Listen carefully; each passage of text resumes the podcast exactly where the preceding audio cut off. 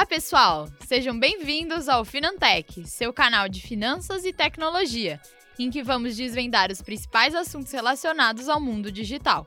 Eu sou a Júlia Carvalho e estou aqui no estúdio com nosso assistente virtual, o Bit. Olá, Júlia.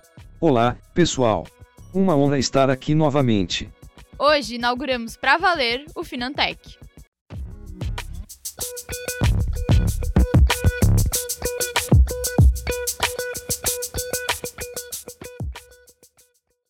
O Bit vai contar aos nossos ouvintes qual será o tema do programa de hoje.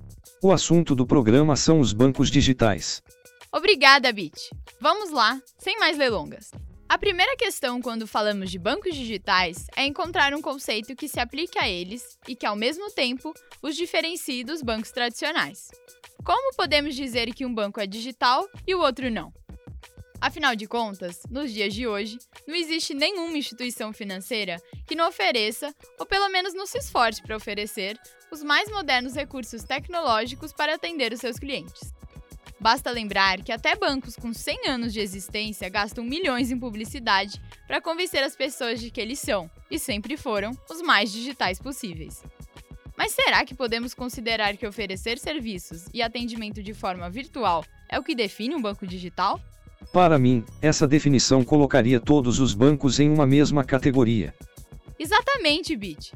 Quando pensamos sobre os modelos de atuação, o conceito de banco digital começa a se fortalecer. Podemos dizer que uma instituição financeira é um banco digital não pela forma como ela atende seus clientes, mas principalmente por seu modelo de negócio e pela sua estrutura organizacional. Um banco digital é um banco totalmente desenvolvido para operar única e exclusivamente por meio de uma estrutura digital. Ou seja, é um banco que não possui agências físicas onde as pessoas tenham que ir para resolver os seus problemas. E, muitas vezes, os clientes podem ser atendidos por atendentes virtuais treinados como eu. Isso! Ao entender essa diferença, passamos para o segundo critério, que é compreender o efeito que eles causam no segmento.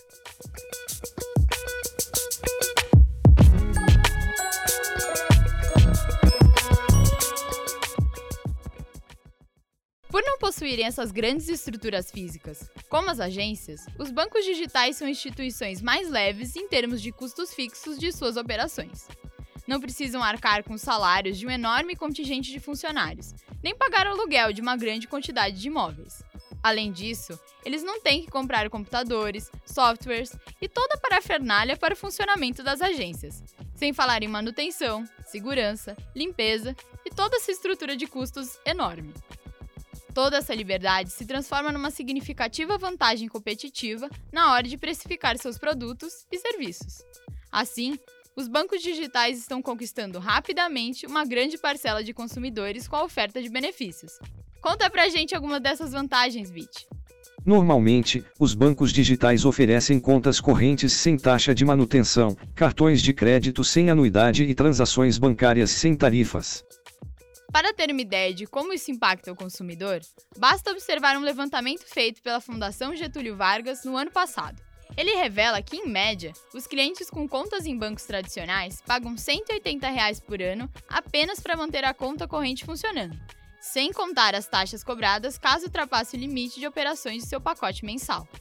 Uma projeção feita pelo Relatório Bancário, veículo especializado em geração de conteúdo para a indústria financeira, comparou a quantidade de contas digitais abertas pelos bancos tradicionais e pelos bancos digitais. O resultado mostrou que, desde 2018, os bancos digitais superaram os tradicionais em número de novas contas. Esse movimento de alta dos bancos digitais segue a tendência verificada na Europa, onde as bases de clientes de bancos digitais cresceram mais de 15 milhões desde 2011, em comparação com uma redução de 2 milhões de clientes para os bancos tradicionais. Além disso, projeções estimam que, até 2023, 85 milhões de europeus serão clientes desses modelos bancários, o que equivale a cerca de 20% da população com mais de 14 anos. As perspectivas são realmente impressionantes. Exato! O avanço dos bancos digitais está cada vez mais intenso.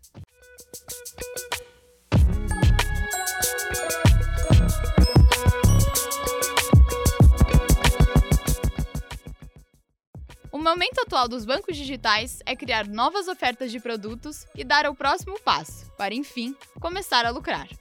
Isso porque a maior parte deles ainda está em fase de investimentos e buscando a geração de lucro. Neste sentido, o desafio é passar a ser o primeiro banco na preferência das pessoas, e não apenas uma experiência. Para isso, eles apostam na busca constante pela inovação, pelo compartilhamento e pela colaboração. A boa notícia para eles é que os bons ventos da indústria financeira estão soprando justamente nessa direção e contam com o apoio e incentivo do Banco Central. O futuro é do Open Bank, das APIs, dos pagamentos instantâneos, do blockchain, da inteligência artificial, entre outros. Podem ficar tranquilos, todos esses temas estão previstos no calendário de pautas do Finantech. Então é só ficar ligado por aqui. Isso mesmo!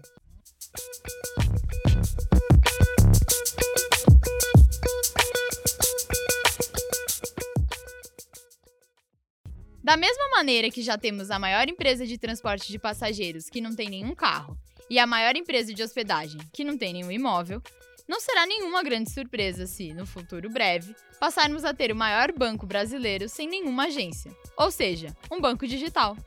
Me conta uma coisa. Para vocês, humanos, o que é importante observar antes de abrir uma conta digital?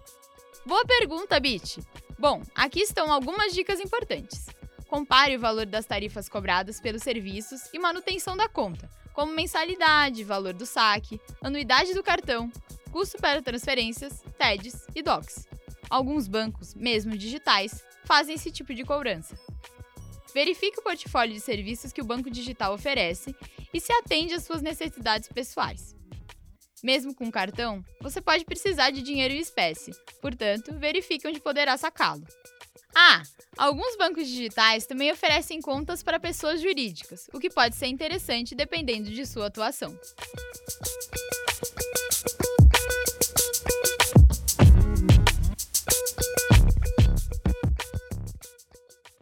E esse foi o nosso primeiro episódio do Finantech, o podcast da Cantarino Brasileiro, que tem como objetivo simplificar e, ao mesmo tempo, aprofundar o conhecimento sobre temas voltados ao universo de finanças e tecnologia.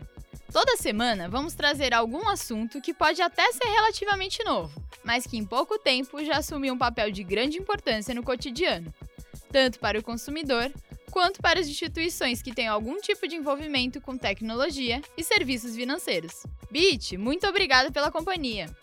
Eu que agradeço. Um abraço, pessoal. Foi um prazer ter todos vocês aqui comigo. Obrigada por seu tempo e audiência. Ah, e lembrando, queremos que o Finantech seja um programa interativo. Então, se tiverem comentários, dúvidas, críticas ou sugestões de temas, mandem pra gente lá na página do Facebook da Cantarino Brasileiro. E semana que vem tem mais. Até lá!